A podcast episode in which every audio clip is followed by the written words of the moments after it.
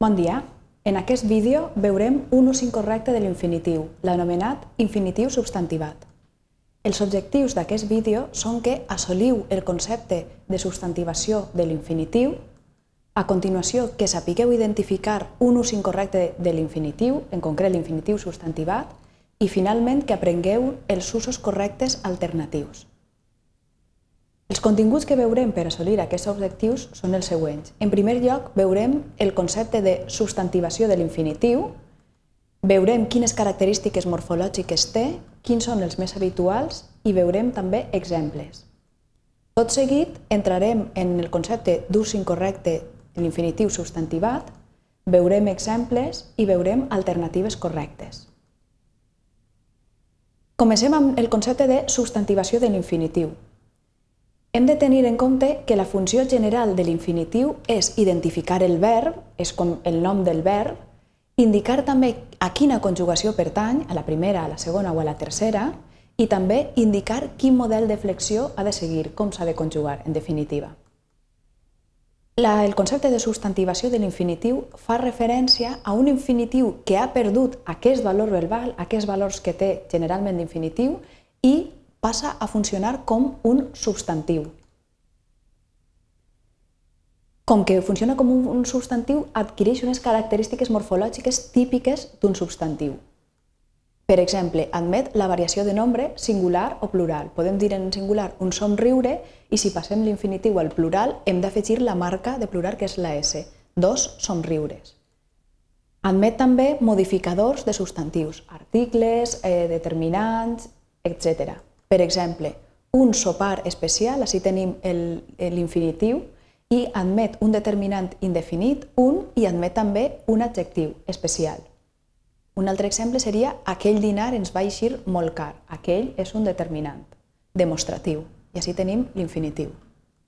O també la teua mirada té un gran poder, el mateix, un determinant indefinit, un adjectiu al costat de l'infinitiu, que actuarà com a substantiu. Els més habituals són eh, les parts del dia, eh, en, en aquest sentit, esmorzar, dinar, berenar, sopar, i també infinitius com deure, dir, dormir, entendre, ésser, haver, parlar, poder, riure, saber, somriure o voler. Exemples d'aquest infinitiu. M'ha preparat un esmorzar per a llepar-se els dits. Veieu així que té eh, el determinant indefinit. O també, a classe ens han posat molts deures per a demà. Veieu l'infinitiu amb marca de plural i el quantitatiu, un determinant quantitatiu, molts. O també, el somriure de la Gioconda encara és un misteri, amb l'article definit com a determinant. Si estudiem ara l'ús incorrecte, de l'infinitiu, l'infinitiu substantivat, veiem que és usar l'article davant d'un infinitiu que conserva el valor verbal. La diferència amb l'anterior és que l'anterior eh, i l'infinitiu perd el valor de, de verb, adquireix un valor de substantiu, però en aquest cas, en l'infinitiu substantivat, l'infinitiu manté aquest valor verbal. Vegem alguns exemples. L'aprendre diverses llengües és imprescindible avui dia. L'asterisc, recordeu que indica que la frase que va a continuació no és normativa i així teniu l'ús incorrecte, un article davant de l'infinitiu. O també, el conèixer tanta gent li va obrir moltes portes. El mateix, teniu l'infinitiu i davant apareix aquest article.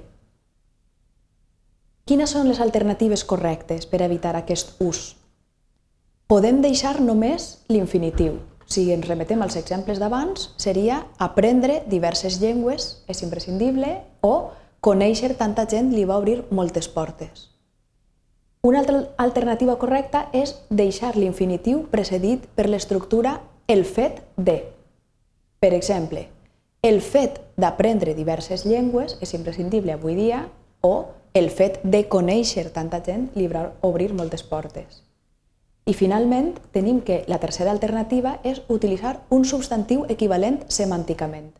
Si ens remetem novament als exemples anteriors, d'aprendre el substantiu és aprenentatge, l'aprenentatge de diverses llengües i de conèixer, el substantiu en aquest cas seria coneixença. La coneixença de tanta gent li va obrir moltes portes. Com a conclusions, hem vist que la substantivació de l'infinitiu eh, consisteix en el fet que l'infinitiu perd el valor verbal i funciona com a substantiu i aleshores admet les característiques morfològiques de del substantiu i que l'ús incorrecte és l'anomenat infinitiu substantivat, però que hi ha alternatives per evitar aquest ús incorrecte, que són deixar només l'infinitiu, utilitzar l'estructura el fet de o utilitzar un substantiu equivalent semànticament. Si voleu ampliar més informació sobre aquest tema, us deixo bibliografia que suposa que us serà útil. Moltes gràcies.